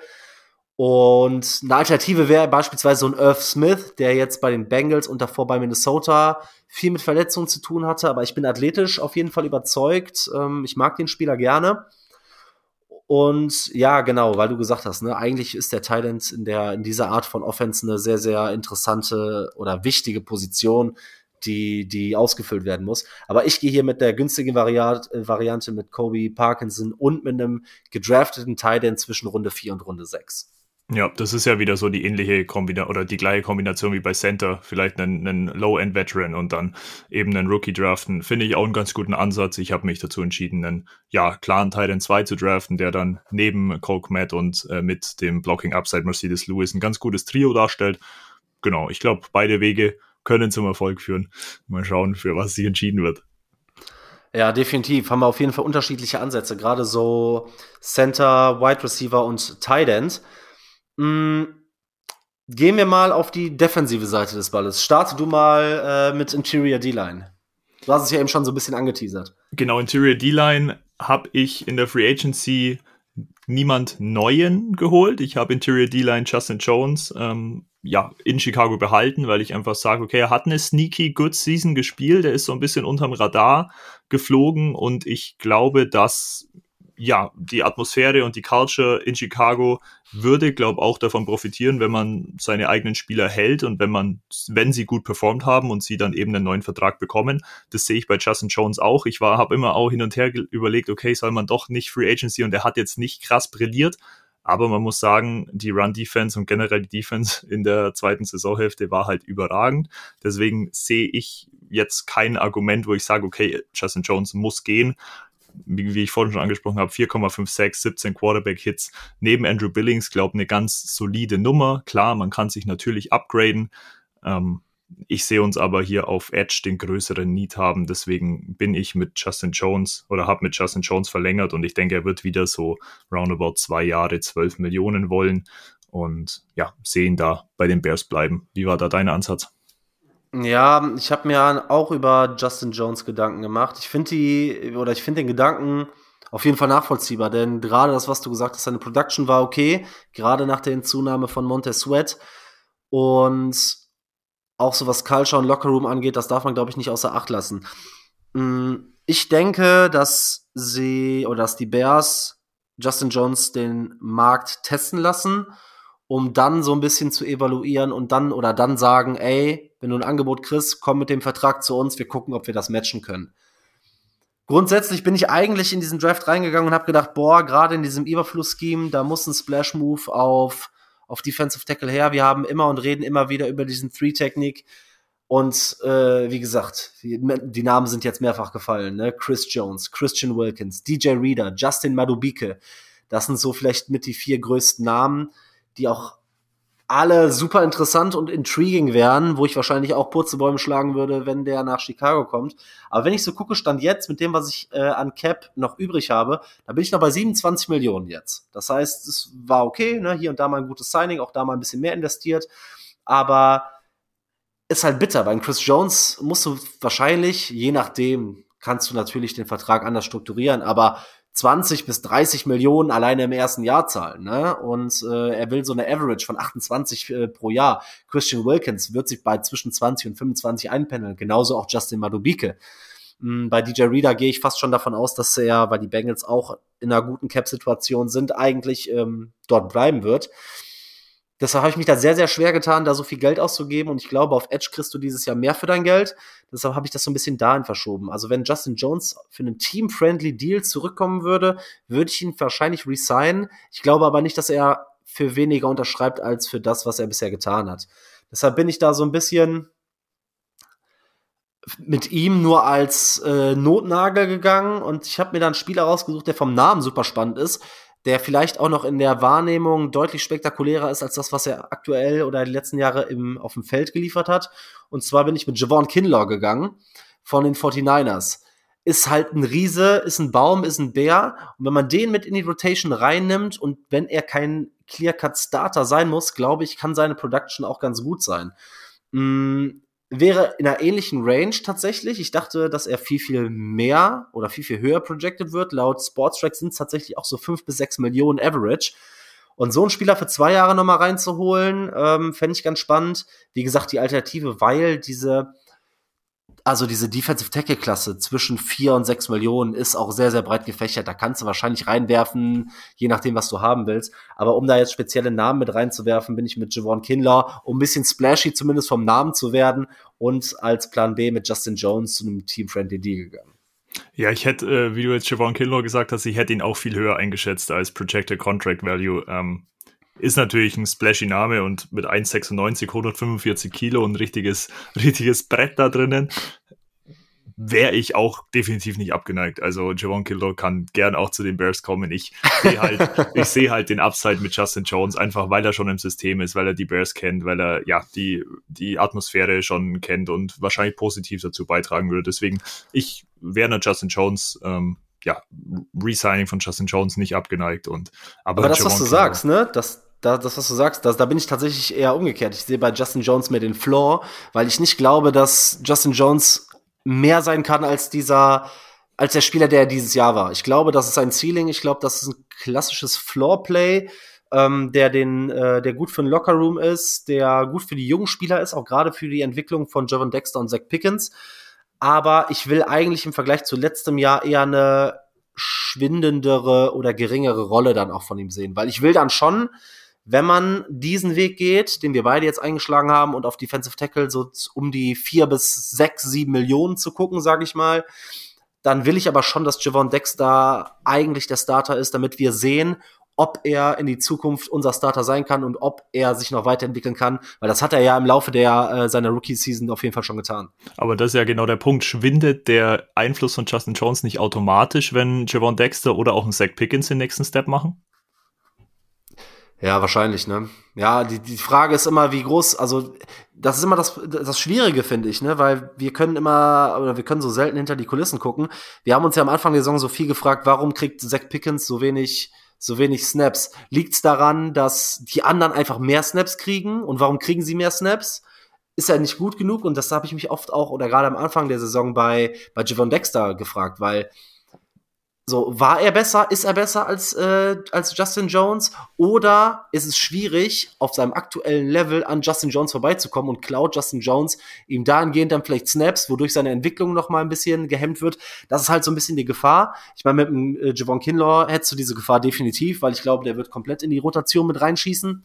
Wäre auch mehr dieser Three-Tag, genau wie Javon Dexter und auch Justin Jones. Und ich glaube, auf ähm, Nose-Tackle ähm, bist du mit Andrew Billings ja eh set und auch wenn ich ähm, Zach Pickens eher auch eigentlich mehr in die Richtung, also ich glaube, es ist so ein spannender Hybrid, aber ich sehe ihn auch nicht als Klassen Nose Tackle. Wir sind ja jetzt beide nicht äh, in Richtung Nose Tackle gegangen.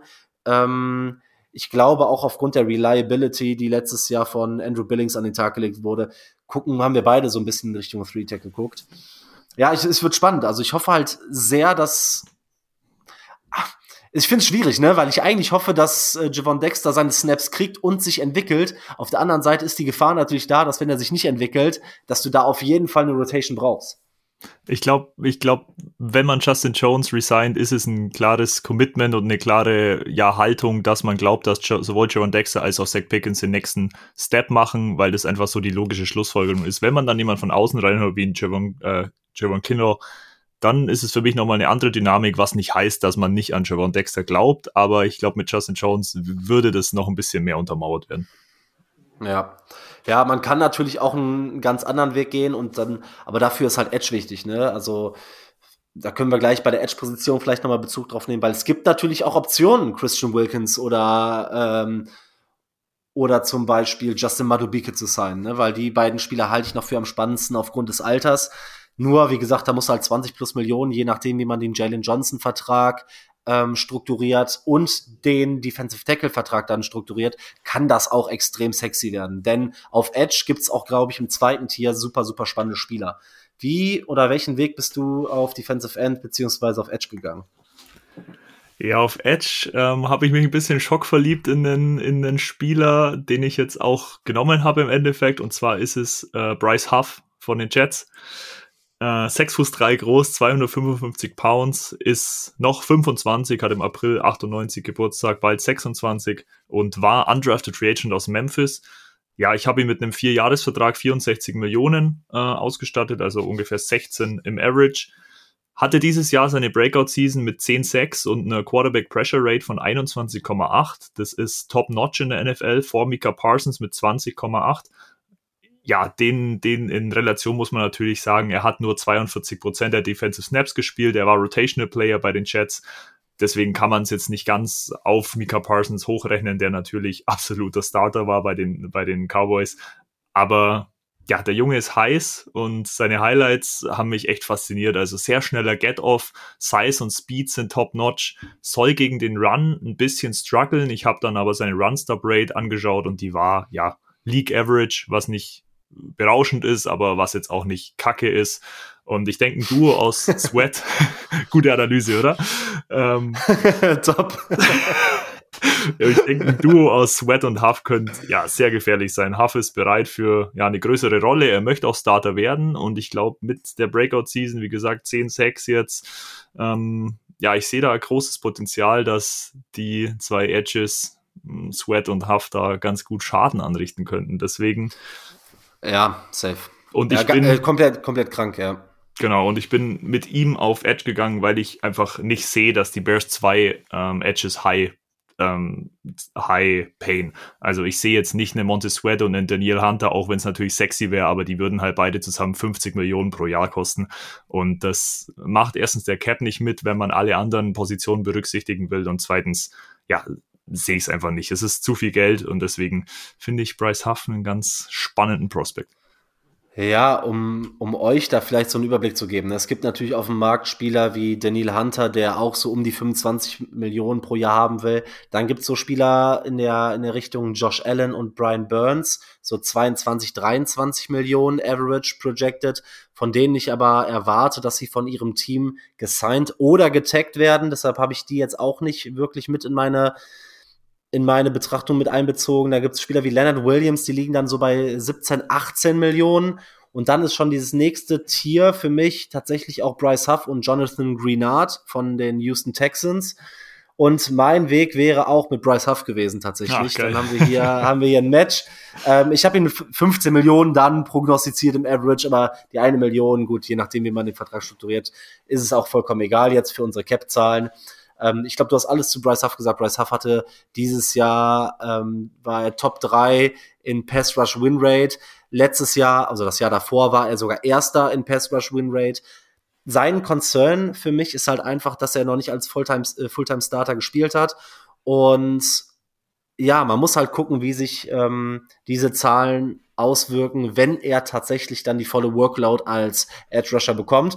Dann mache ich es jetzt einfach anders, dann switche ich spontan um, damit wir hier eine, eine äh, Alternative drin haben. Und dann gehe ich halt mit dem Pendant quasi mit Jonathan Greenard aus Houston, habe ihm einen Vierjahresvertrag mit ja, zwischen 52 und 54 Millionen, so um die 13, 14 Millionen Average gegeben hat letztes Jahr schon komplett gestartet, hatte seine Breakout-Season davor ein bisschen durchwachsen, aber letztes Jahr war es wirklich stark, hatte äh, 12,5 Sacks, mm, ist, glaube ich, mindestens, genau wie Bryce Huff, eine sehr gute Nummer zwei auf Edge und aus dem gleichen Grund, wie du auch gesagt hast, ne, wenn man Montez auf der einen Seite teuer bezahlt hat, glaube ich, dass man mit so einem ja, was sind Bryce Huff und Jonathan Greenard? Das sind ja keine Nummer zwei Edge Rusher in dem Sinne. Also ich glaube, Teams wären auch zufrieden, wenn die dieses Jahr mit einem Bryce Huff oder einem Jonathan Greenard als Edge Nummer eins in die Saison gehen. Es wäre bei weitem besser gewesen als das, mit dem die Bears letztes Jahr in die Saison gestartet waren. Machen wir uns mal nichts vor. Weder ein DeMarcus Walker, den man da eventuell noch in den Hintern hat, noch ein Yannick Ngakwe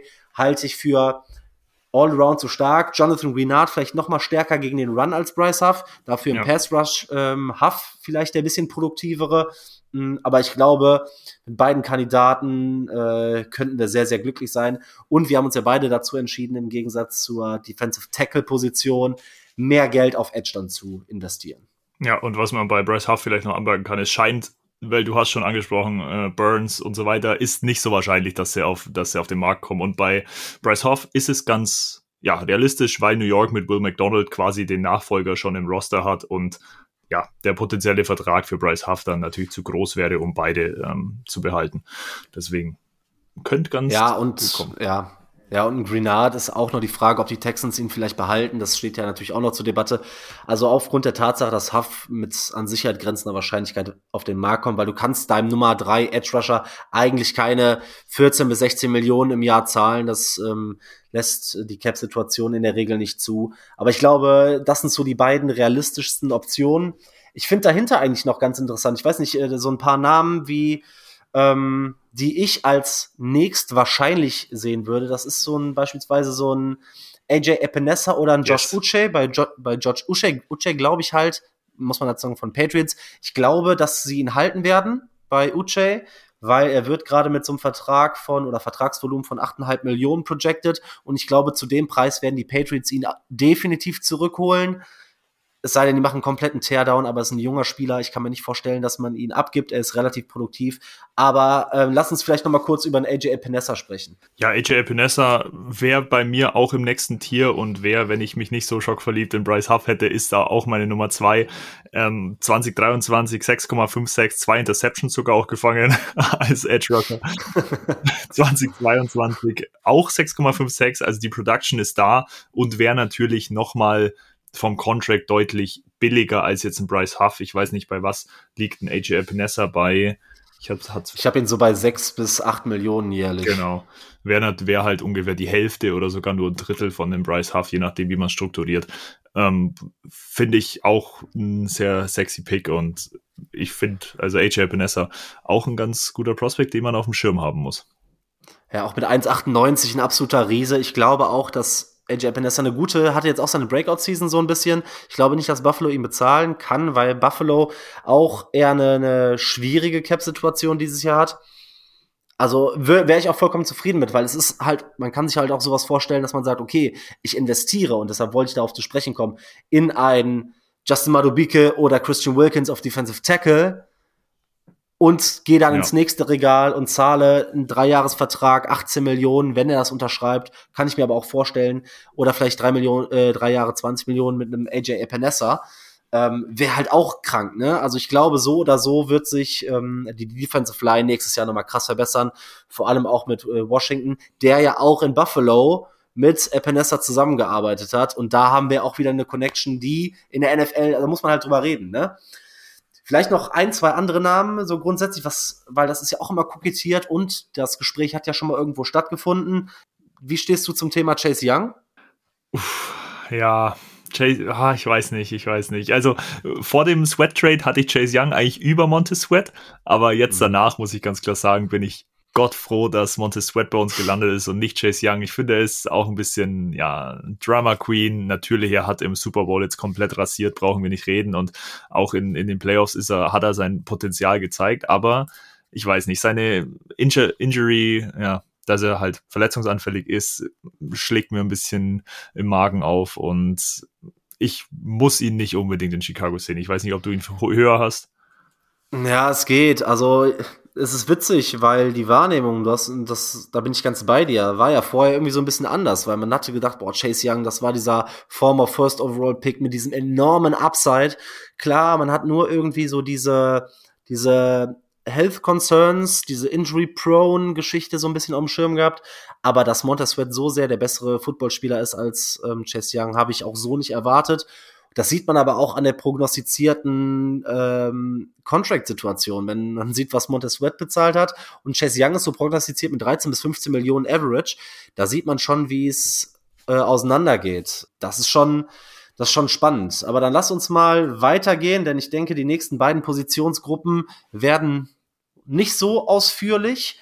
Und zwar Linebacker. Ich meine, wir haben da im Kader äh, mit Edmonds, Edwards, Sanborn und Sewell vier Spieler. Ähm, hast du da irgendwas gemacht in Richtung Free Agency? Nee, also ich habe da gar nichts ja. gemacht. Die, die zwei Clear-Cut-Starter haben wir. Wir haben einen Rotational-Player mit Jack Sanborn, der sogar Ambitionen hat, ähm, Starter zu werden oder definitiv das Potenzial hat, meiner Meinung nach. Und wir haben Noah Sewell als Rookie oder jetzt dann Second-Year-Player, von dem man auch noch, ja, ist ein ganz guter Prospect, ist sehr athletisch und kann man schon noch ein bisschen was erwarten. Deswegen, ich habe da jetzt nicht großartig was gemacht in der Free Agency. Ja, ich glaube, dass es nächstes Jahr tatsächlich spannend wird. Gerade wenn der Vertrag von Jermaine Edmonds so, ich sag mal, team-friendly wird. Ne? Man kann ihn ja nächstes Jahr für 4 Millionen Deadcap cutten. Ich glaube, dass man sich mit diesem Thema auseinandersetzen wird, weil je nachdem, wo man steht, muss man sich überlegen, ähm, ob man vielleicht dann doch einen splashy Move auf Defensive Tackle macht. Sollte sich Javon Dexter nicht entwickeln und dann kannst du halt mit einem Spieler wie Tremaine Edmonds da ähm, Cap frei machen. Hast dann ja immer noch die Möglichkeit, TJ Edwards noch äh, zu behalten. Du hast die Möglichkeit, mit dem Jack Sambon zu gehen und eventuell noch ein athletisches äh, Prospect zu draften oder so. Aber ich habe jetzt auch in der Free Agency auf Linebacker nichts gemacht. Ähm, ähnlich sieht's bei mir tatsächlich auf Cornerback aus. Also klar, jetzt müssen wir drüber reden, ne? Ja, oder wie zu Beginn schon angesprochen, Jalen Johnson Tag beziehungsweise Extension. Ähm, außer steht außer Frage mit Stevenson als Nummer zwei, Terrell Smith, der da so ein bisschen competen kann um die Nummer zwei, auch eventuell in Richtung Safety, Kyler Gordon als Slot. Du hast ein bisschen Depth, ähm, vielleicht kann man Low Budget ein bisschen was äh, in der Tiefe machen oder im Draft hinten raus irgend noch ein athletisches Prospect, was äh, interessant ist. Ich weiß nicht, hast du zu Corner sonst noch irgendwas äh, Interessantes? Bin ich bei dir. Ich sehe die Tiefe da auch bei uns total gegeben und ich glaube, wir sind mit dem Cornerback Room ganz gut aufgestellt und ich glaube, wenn Tarek Stevenson oder auch Terrell Smith den nächsten Step machen können äh, in der kommenden Saison, dann haben wir da ja No-Fly-Zone in Chicago. Ja, und vor allem das kombiniert, wenn das so ähnlich kommt, wie wir äh, das prognostizieren, dass man entweder auf Defensive Tackle richtig investiert und damit und dann ins dritte Regal, sag ich mal, der Free Agency auf Edge geht, oder wie wir es gemacht haben, einfach nur ein bisschen mehr Tiefe und ähm, Rotation in die Defensive Tackle Gruppe reinholen und dafür aber einen vernünftigen bis sehr guten Edge Rusher holen. Der Vorteil natürlich, wenn du so einen Josh Uche oder ein AJ Epinesa reinholst, dann hält sich das darf, nicht davon ab, an neun gegebenenfalls einen Dallas Turner, einen Jared Verse oder einen Layatu Latu zu draften, ja. was natürlich auch super spannende Prospects sind. Genauso in Runde zwei mit einem Jonah Ellis, ein absolut äh, athletisches, äh, interessantes Prospect oder ein Job Robinson aus Penn State. Das sind super interessante Spieler. Da wird man, glaube ich, gucken. Ähm, aber man macht natürlich eine Baustelle zu, wenn man, wie wir, mit einem Bryce Huff gehen.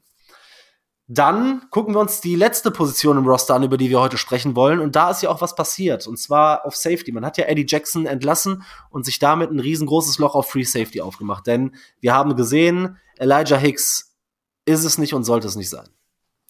Nee, ist es nicht, sollte es nicht sein. Deswegen ganz gute Ü äh, Überleitung. Wir müssen auf Free Safety was machen und ich sehe uns auch nicht im Draft auf ähm, Safety picken, sondern ich sehe uns dann einen Veteran oder einen Clear-Cut Starter in der Free Agency holen ich habe mich da für, ich weiß nicht, ich habe das Gefühl, wir können da vielleicht beim gleichen sein, aber es gibt ja doch auch viele. Es gibt den Gino Stone, es gibt ähm, Xavier McKinney und hier ähm, Karl Dagger auch von den Patriots, so die Top Top. Natürlich auch ein Antoine Winfield, aber der wird wahrscheinlich getaggt werden von den von ja, den äh, 18 Millionen Tag, glaube ich. Ja. Also das wird zu teuer. Ja. Wobei Andrew Winfield fände ich richtig geil bei den Bears. Ist ein Minnesota Golden Goofer. Ich habe Verwandtschaft, die da aufs College geht in Minnesota. Wäre natürlich, aber das wird, wird nicht passieren. Deswegen, ich habe mich für Xavier McKinney entschieden. Safety, äh, New York Giants. Von einem Alabama Safety, Bojack, zum nächsten, äh, Xavier McKinney. Projected Contract habe ich drei Jahre, 36 Millionen, 12 im Average. Ähm, genau, sechs Fuß groß, 201 Pounds, 25,5 Jahre alt. Und ja, McKinney war eigentlich von dem Moment, in dem er in die Liga gekommen ist, ein guter Spieler. Er ist ein exzellenter Tackler, er ist ein exzellenter Cover Safety und er macht auch, er hat jetzt nicht die Ultra Interception Zahlen. Ich glaube, letzte Saison waren es zwei, zwei oder drei. Ne, drei drei Saison, zwei Saisons mit drei oder mehr Interceptions in den letzten drei Jahren hatte er. Dementsprechend, er ist jetzt nicht der krasse Turn, die Turnover-Maschine, aber was braucht man auf Safety? Solides Tackling und Coverage, was wir eben von Eddie Jackson absolut missen haben sehen diese Saison. Dementsprechend ist Xavier McKinney für mich, ja, der Way to go, ja, für die Bears. Ja, ich kann mir auch, ich weiß bei ihm nämlich, nämlich auch nicht wirklich, ob die Giants ihn zurückholen. Gerade für den Preis, den er kostet, so 10 bis 12 Millionen Average über die nächsten Jahre. Hat auch viel Single High gespielt, also kann das auch, kann quasi auch in der, in der Cover 3 oder so ähm, den Safety spielen, der quasi alleine hinten die mittlere Zone hat. Oder wenn man ja die flachen Zonen mit der Passverteidigung, um es mal einfach auszudrücken, abdecken will, als Single Safety Downfield. Hm, finde ich sehr, sehr spannend, weil du hast deine Stärken schon, schon genannt mein äh, Ansatz war tatsächlich dann doch ein wenig anderer, denn ähm, du hast über den einen oder anderen schon gesprochen, wie unter anderem Kaldaga ist halt auch extrem teuer. Ne?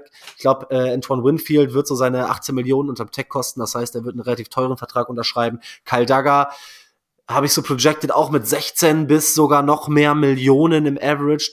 Und ähm, ja, bei Xavier McKinney, das wäre so wahrscheinlich die Obergrenze, von der ich glauben würde, dass die Bears so viel in die Safety-Position investieren.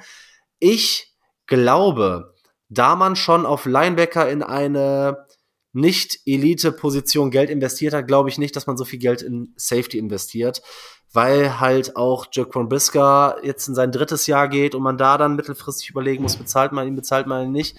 Ich finde nämlich die Draft Prospects sehr intriguing. Ich habe mich richtig in die Safeties verliebt. Fängt an bei ähm, Cam Kitchens aus Miami, dann Javon Bullard von Georgia, Kalen Bullock von USC oder später vielleicht John Whitehead oder Taylor Demerson. Ähm, also Taylor Demerson ist der Nachname, Dorian Taylor Demerson. Alles interessante Spieler zwischen Runde 3 und Runde 5, die ich auf jeden Fall potenziell auch als äh, Starter mir vorstellen könnte. Deshalb bin ich mit einer günstigeren Option, die du aber auch schon genannt hast, und zwar mit Geno Stone von Baltimore gegangen. Geno Stone finde ich ganz interessant, habe ich mit einem Average von sieben bis acht Millionen, würde ich über zwei Jahre sein.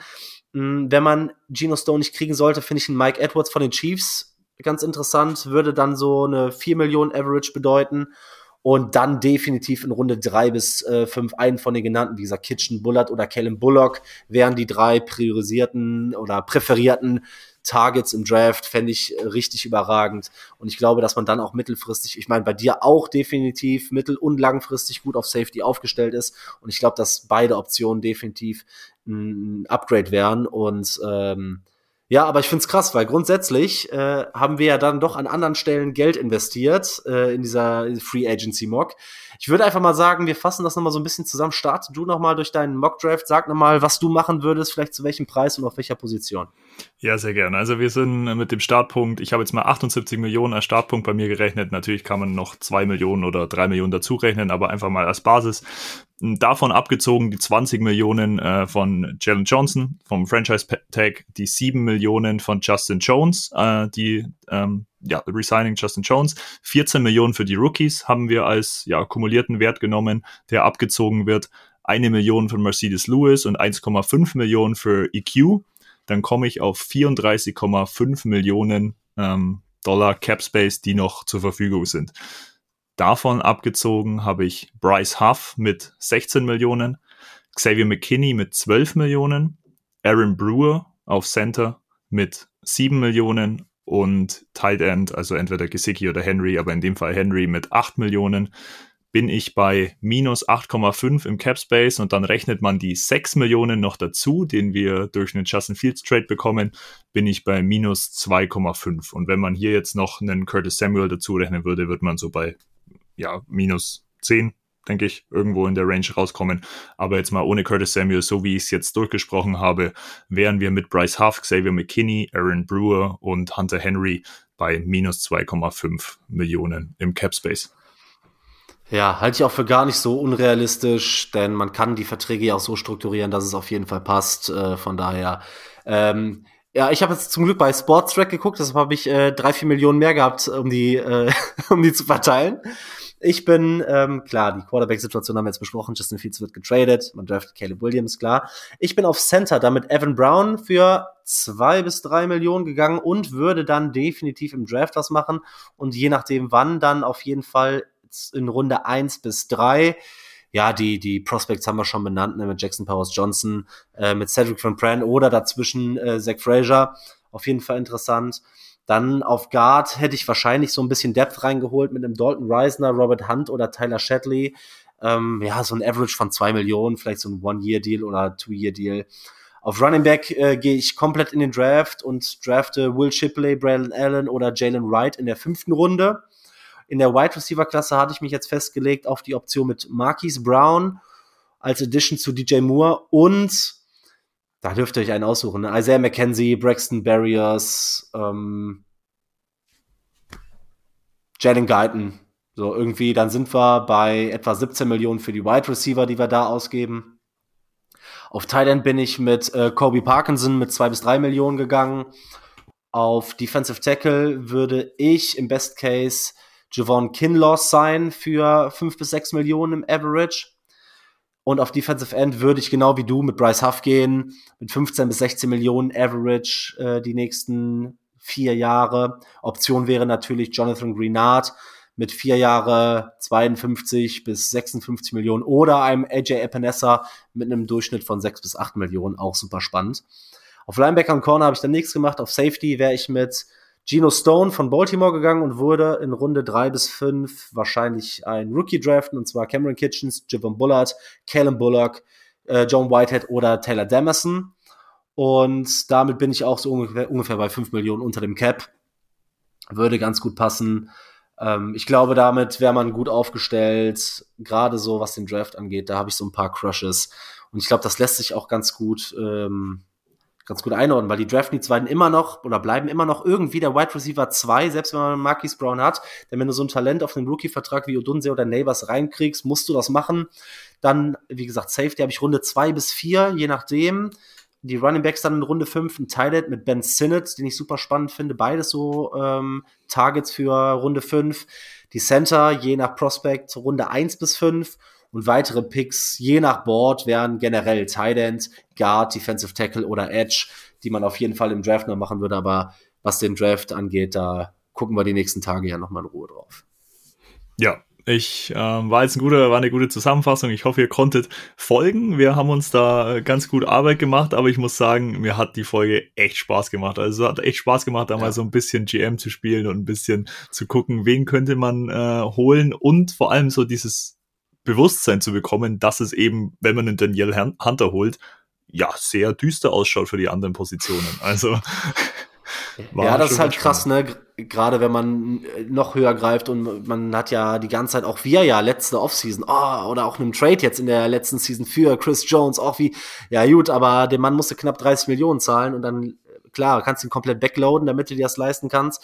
Aber ich glaube, dass sowas nicht passieren wird, weil äh, Ryan Poles ja schon gezeigt hat, dass er sehr, sehr gesunde Vertragsstrukturen irgendwie ähm, erarbeitet. Das siehst du an den ganzen Verträgen jetzt, dass die eher frontloaded sind. Und ich glaube, solange wir nicht an dem Punkt sind, wo wir absolut competen, werden auch keine Verträge backloaded abgeschlossen oder vereinbart. Denn äh, man will irgendwie weiter gesund bleiben, man will sich weiter, und deshalb bin ich von diesen fetten Verträgen auch weggegangen, weil man weiter, glaube ich, durch den Draft äh, das Team aufbauen will. Und ich glaube, wenn du einen von meinen drei, vier Safeties holst, wenn du einen von meinen Top Prospects auf Wide Receiver holst, äh, wenn du vielleicht Ben Simmons auf Thailand kriegst, das wäre super spannend und einen dieser Running Backs und einen der Center. Du hast äh, immerhin ein paar Draftpicks, vor allem wenn du Justin Fields noch tradest, dann kann das auf jeden Fall ganz spannend werden. Ich glaube halt, dass diese dicken, fetten, top-notch, oberstes Regal-Moves wahrscheinlich diese Offseason nicht stattfinden werden. Je mehr man sich mit dem Thema beschäftigt, desto eher sehe ich das auch so, ja. Ich glaube auch nicht, dass da irgendwie ein Chris Jones oder Daniel Hunter, wir haben schon angesprochen, Brian Burns, dass die erstens überhaupt ihre Teams verlassen, bei Brian Burns jetzt vor allem, oder eben zu uns kommen. Kann ich mir nicht vorstellen. Ich glaube, Ryan Pauls geht dann einen anderen Weg und ja, dem bin ich auch alles andere als abgeneigt.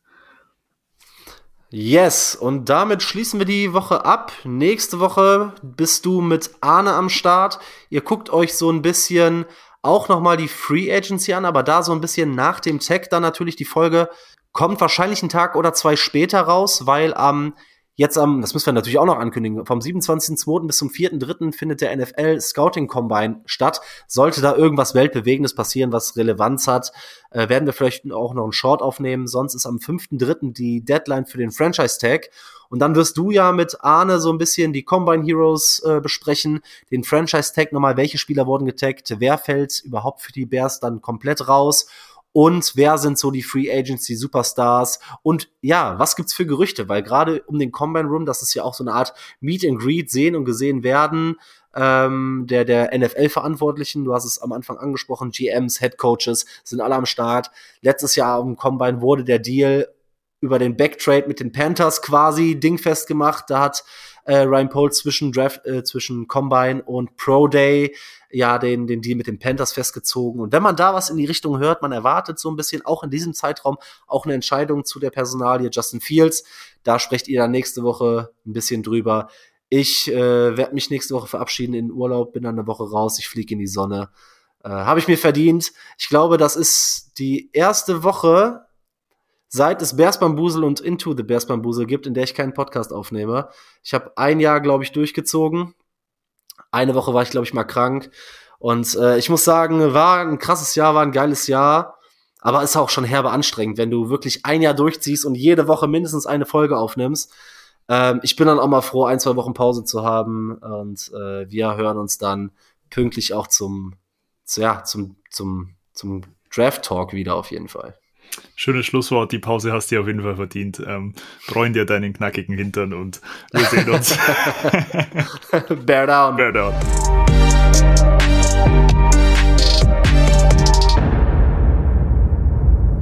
What was up your sleeve? Did you use it or? I don't know. What's up yours?